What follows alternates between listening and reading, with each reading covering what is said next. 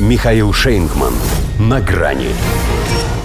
И Обама тоже. В элите США нашлась сотня потомков рабовладельцев. Здравствуйте. На грани.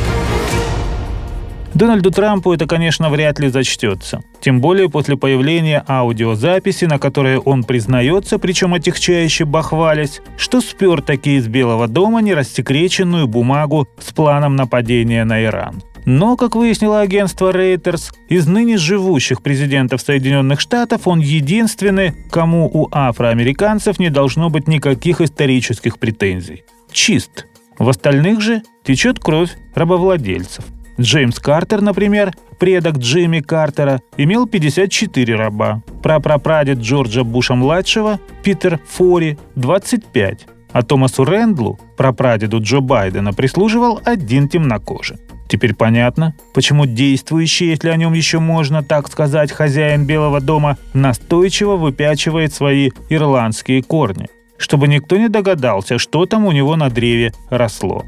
И пусть он, в отличие от предшественников, становился на колено покаяния, когда это было в тренде, с такой родословной ему следовало бы еще и ботинки целовать потомкам рабов. Впрочем, одному, как называл его Сильвио Берлускони, загорелому товарищу Джо, казалось, лизал не только обувь. Но когда он превозносил Барака Обаму как первого чистого, яркого, приятного, а также способного ясно выражать свои мысли нигера, было в этом что-то генеалогическое. Правда, зря он так.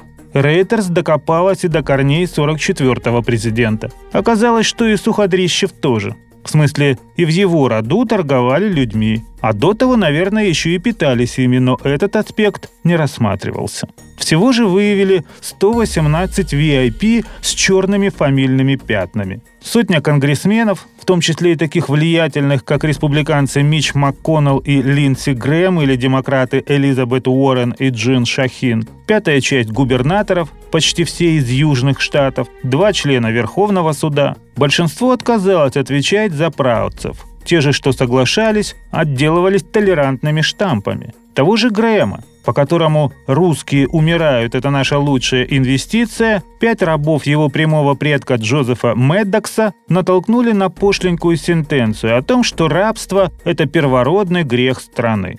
Так и живут, с грехом пополам и колониализмом в крови.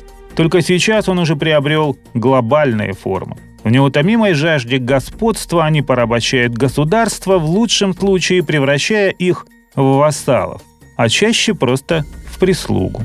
Тех же, что не подчиняются, пытаются сечь, если, конечно, дотягиваются. Потому что доминирование, оно же у них в генах. Вот когда БЛМ стоило бы собраться, да и дать элите жару. Но мавры сделали свое дело, когда подыграли потомку рабовладельца.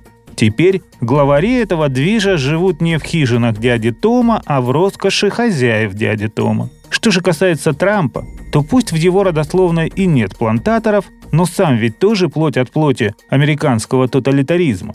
Иран-то планировал завоевать. Хотя, может, это другое. В том смысле, что там немцы сказались. До свидания. На грани с Михаилом Шейнгманом.